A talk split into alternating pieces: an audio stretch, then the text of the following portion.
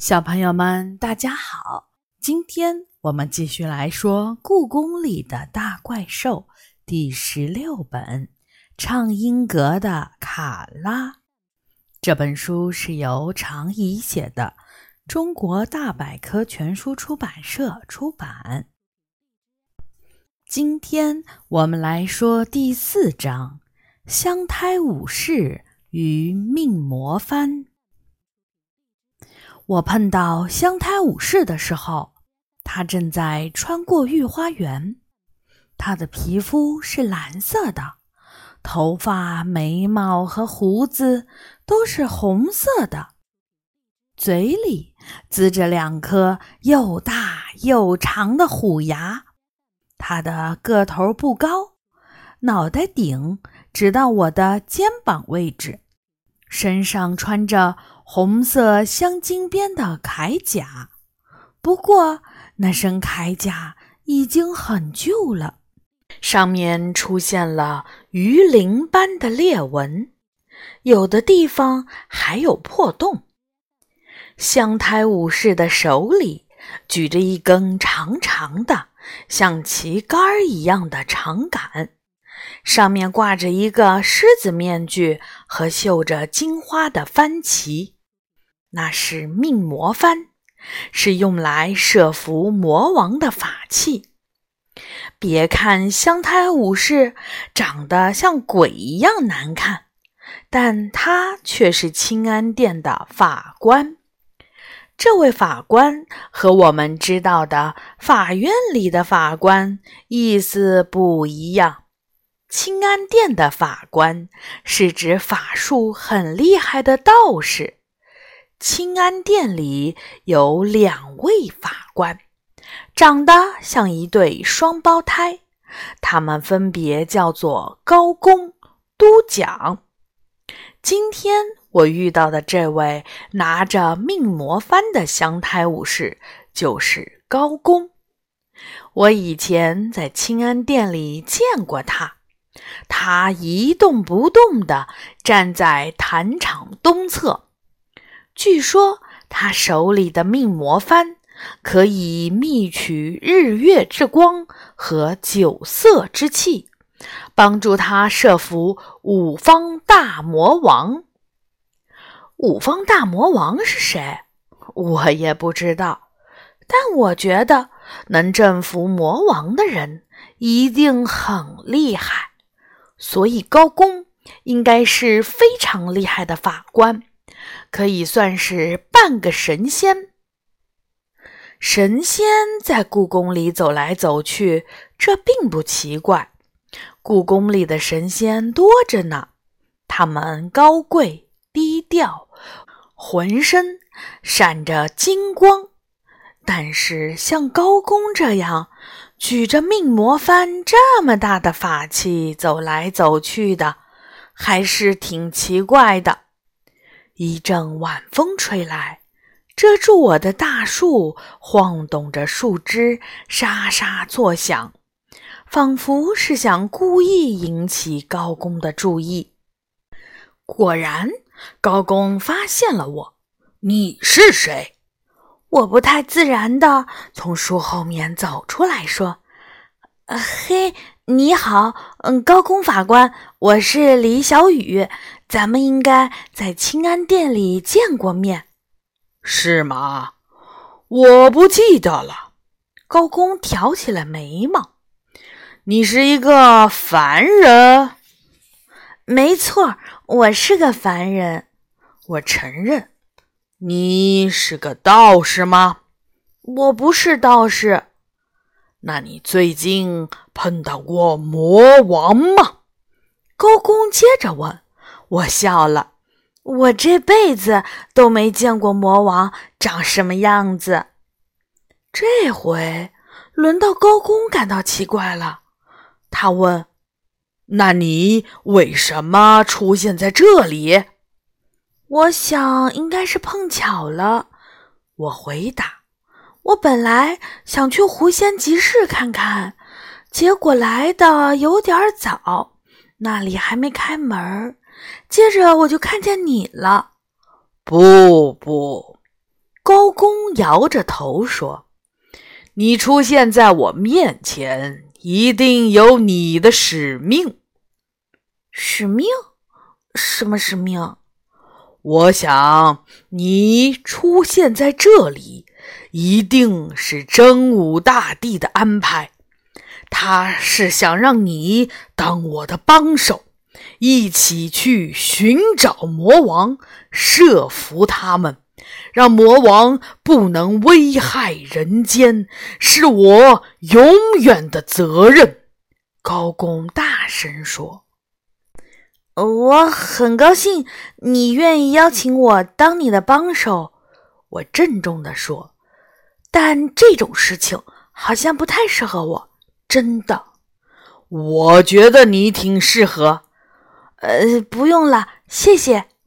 高公遗憾地说：“好吧，那我只能一个人去找魔王们了。”他转身准备离开。等等，我叫住他：“你去哪里找魔王？”我在这里醒来，魔王就一定在这儿附近。我皱起眉头问。你说的魔王是谁？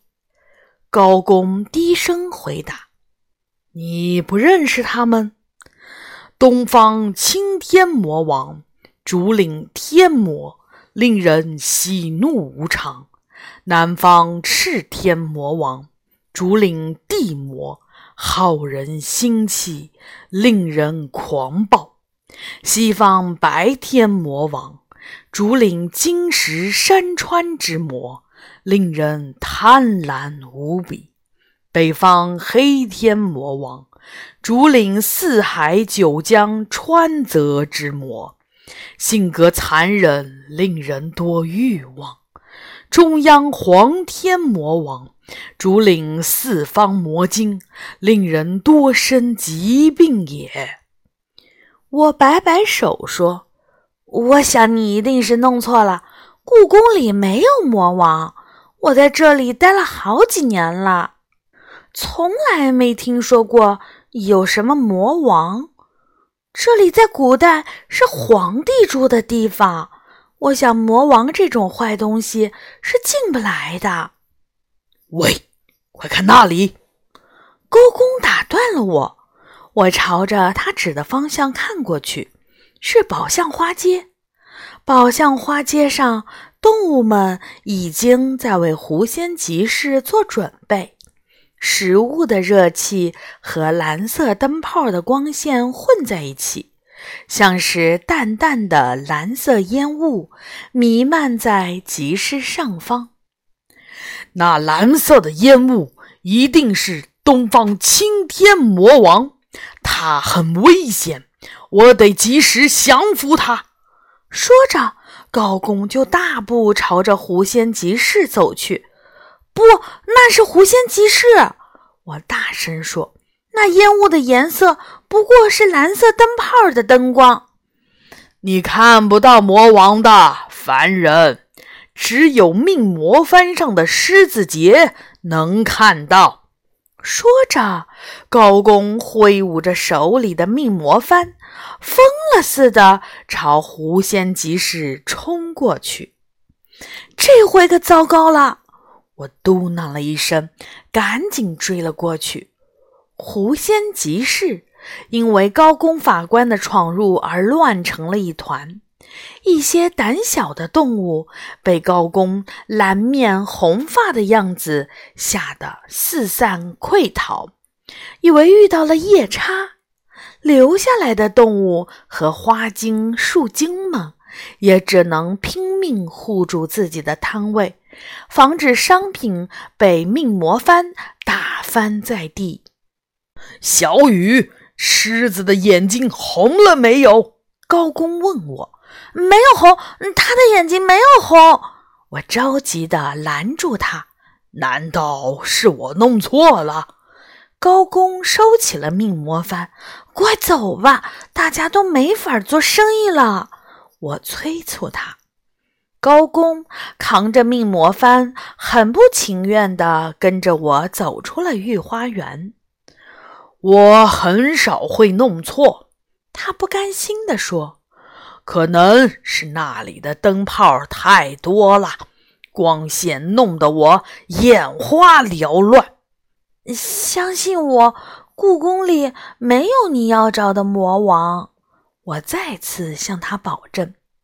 就算有一个半个魔王不小心闯了进来，怪兽们一定会在你之前找到他们。不，凡人，魔王无处不在。高公摇着头说：“怪兽们拿五方魔王没有办法，只有命魔幡和太上符命才能让他们害怕。”天啊！你怎么才能相信我呢？我希望你能相信我，凡人。高公走在前面说：“只要你跟着我，我就会让你看到我如何降服真正的魔王。”好吧，我会跟着你。我回答：“不是为了看你抓什么魔王，而是为了阻止你闯下更多的祸。”不知不觉，我们走进了建福宫花园。四下已经彻底黑了，天上挂着弯弯的月牙儿，春天泥土的味道特别好闻。附近的泥土里似乎有什么东西在活动，我不是看到的，而是感觉到的。我的脚下泥土正在慢慢的鼓起来。几乎同时，高公举起了命魔幡，他飞快地把命魔幡的杆子插进了鼓起的地面里。哈！这次被我逮到了！南方赤天魔王的地魔们，赶紧出来吧！地魔！我瞪大眼睛看着地面，被命魔幡的杆子一戳。的确有个黑乎乎的东西从土里面啪嗒一声蹦了出来。它的个头不大，顶多比刺猬大一点儿，浑身毛茸茸的，手掌和脚掌长着利爪，爪上有长长的指甲，是鼹鼠。谁谁戳了我的屁股？鼹鼠捂着屁股问。你这只地魔，看到我高公法官还不赶紧下跪？地魔是什么玩意儿？鼹鼠眯着眼睛问：“你不认识鼹鼠吗？”鼹鼠，高公吃惊地蹲下来。你还真像只鼹鼠，货真价实。鼹鼠回答。看来我又弄错了。高公像一只泄了气儿的皮球。你说的对，凡人，这里没有什么魔王，我压根儿就不应该醒来。我轻轻拍着他的肩，不知道该怎么安慰他。这时候，鼹鼠突然说话了。你们在找奇怪的东西吗？算是吧。我替高公回答。那你们真该去珍宝馆看看。鼹鼠说：“这两天珍宝馆一到晚上就有奇怪的光。”真的吗？我有点儿不相信。怎么没听野猫们提起过？当然是真的。我们鼹鼠的视力虽然退化了，嗯，但是对光特别敏感。鼹鼠叉着腰说：“再说那群讨厌的野猫，开春以来，整个故宫的野猫都在忙着谈恋爱，谁会去管什么光呢？”我点点头。鼹鼠说的很有道理。谢谢你，鼹鼠。我们现在就去珍宝馆看看。要是能让那些怪光消失，也算是帮了我的忙。鼹鼠转身跳回洞里，我带着垂头丧气的高公走进了珍宝馆的院子。院子里安静极了。平时在这里吃饭、睡懒觉的野猫们都不知道跑到哪里去了。鼹鼠说的没错，乐寿堂的屋顶上闪着奇怪的白色光点，这难道是西方白天魔王？高公睁大了眼睛，不知道是不是听到了高公的声音。白色光点以极快的速度变大变明亮，很快，光点们合成了一片耀眼的白光。白光里显现出一个模糊的人形，但因为实在太刺眼了，我只好把眼睛看向别处。是谁胆敢喊出我的名号？白光里的东西用低沉的声音吼道：“看来这次我没有弄错。”高公高高的举起了命魔幡，“是我高公，专门来降服你的法官。我认得你，高公，你这个人不是人，鬼不是鬼的道士。你和你的兄弟。”都讲曾经让我们受尽屈辱，也曾经是我们的手下败将。没想到你居然也在这里，那就让我彻底的消灭你这块绊脚石吧！大胆魔王，居然胆敢在故宫里现身！在我把你打得魂飞魄散之前，你最好乖乖投降。口气不小啊！呵呵，魔王冷笑一声：“这里是金银财宝摆放之地，来这里的人难免会留下自己的贪念。”这些贪念聚在一起，就成了我的力量。所以，并不是我愿意出现在这里，而是人类的贪婪把我召唤到了这里。西方白天魔王的力量不容小视，你去分散他的注意力。我会趁机攻击他。高公低声对我说：“我咽了口唾沫，完全不知道该怎么执行他给我的任务。我连看都不敢看那魔王一眼，又怎么引开他呢？但是我仍然摸索着，从侧面朝着那团太阳般的光亮冲了过去。离魔王越近，光亮也就越刺眼，周围的温度也就越高。我只能闭起眼睛瞎冲一通，没想到一头撞到了宫墙上，摔得四脚朝天。我躺在地上，看见高公举着命魔幡冲向了白光中的魔王。狮子节上的狮子面具两眼通红，命魔幡闪现出了五彩光芒，像一个大吸尘器一样，把魔王身边的白色光芒一股脑儿的都吸进了红色的幡旗里。西方白天魔王的嘴巴里喷出了红色的火苗，想把番茄烧掉。